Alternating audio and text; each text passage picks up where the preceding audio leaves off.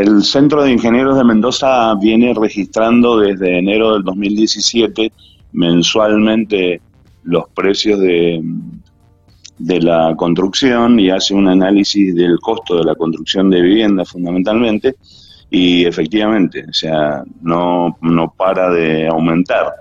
Eh, en este momento, si quisiéramos construir una vivienda eh, de mínima calidad, o sea, de, económica, estamos hablando de casi 100 mil pesos el metro cuadrado de construcción, 99.740 pesos de acuerdo a los cálculos mm. realizados por el centro durante el mes de marzo. Siempre el centro hace el, relevamiento de materiales, de precios, en los primeros 10 días de cada mes. Bien. Eh, evidentemente es una suba importantísima y, mm, por ejemplo, en el último año tenemos un registro del 54% de aumento. cada vez más complicado. Sí, sí, cada vez más complicado. Estamos hablando de, no sé, una casa eh, más o menos ¿De cuánto? ¿50, 60 metros cuadrados? Hablamos de 5, 6, 7 millones de pesos, ¿no?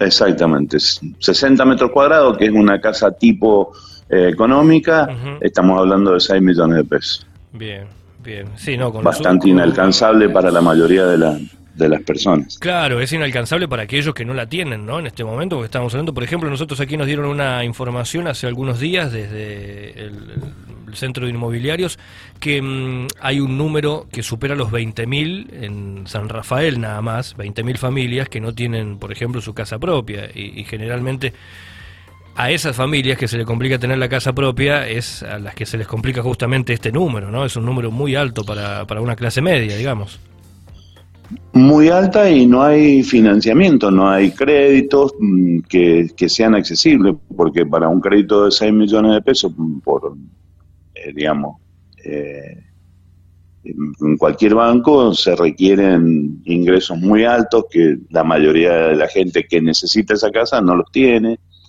así que se complica mucho se complica realmente mucho. Bueno, usted acaba de decir algo que es, es, contradictorio, ¿no? Porque para una persona que necesita una casa necesita tener un sueldo muy alto y quizás con ese sueldo muy alto se le es mucho más fácil hacer la casa y quizás no necesita el crédito. O sea, es una cuestión medio extraña, ¿no? medio rara.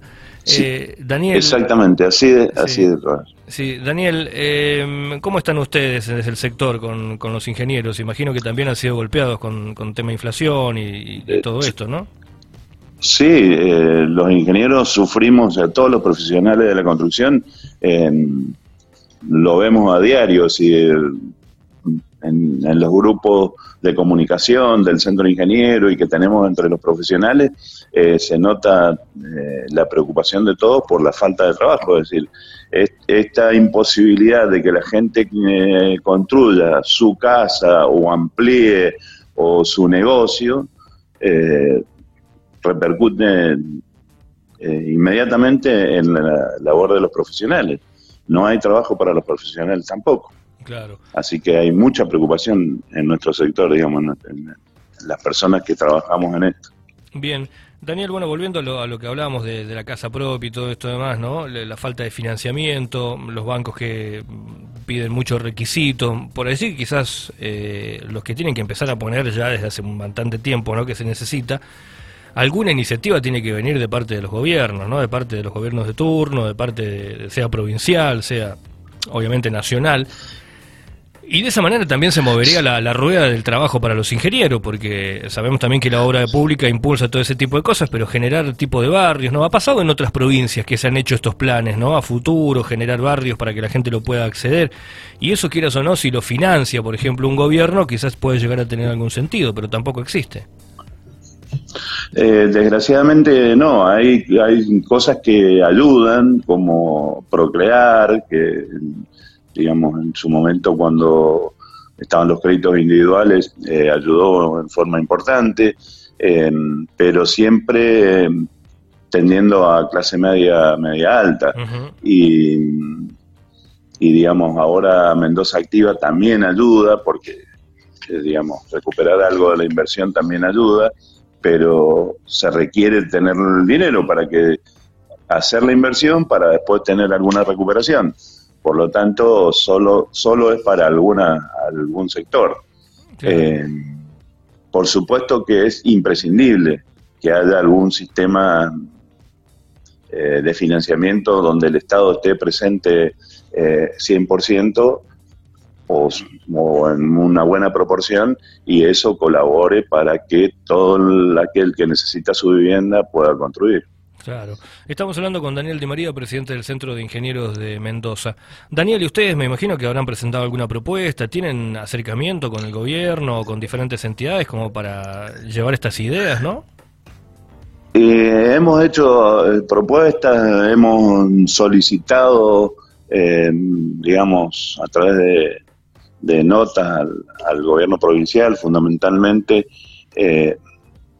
pero bueno, se ve que el Estado no, no tiene el dinero suficiente para, para este tipo de cosas. No, no, no, hay, no hay respuestas concretas. Yo creo que debería ser de un, gran plan porque esta situación no solamente se vive en Mendoza, se vive en todo el país y debería venir de todos los estamentos políticos, de todo el, de todo el gobierno nacional, provincial, los municipios deberían colaborar de alguna manera también con algún tipo de, de, digamos, de colaboración en el sentido de algún impuesto disminuirlo para que se pueda construir, alguna colaboración de todo el mundo para que, para que se pueda concretar. Claro, totalmente. Para nosotros, los profesionales, eh, si no se soluciona el problema de la gente, no se va a solucionar nuestro problema. Nosotros eh, hemos ofrecido nuestra colaboración para para generar algún tipo de, plan.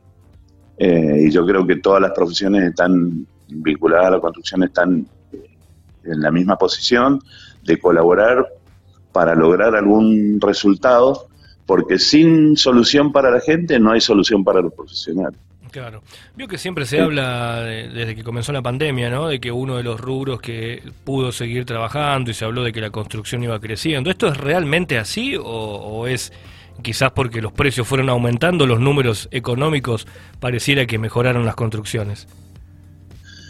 Eh, realmente, claro, si uno lo compara con los meses de pandemia, mejoró, eh, pero eh, desde el Centro de Ingenieros hicimos alguna encuesta con profesionales cómo fue la, la recuperación y, en realidad de lo que estaba haciéndose antes, previo a la pandemia, no se recuperó todo el 100%. Ahí hubo proyectos que, quedaron en la nada.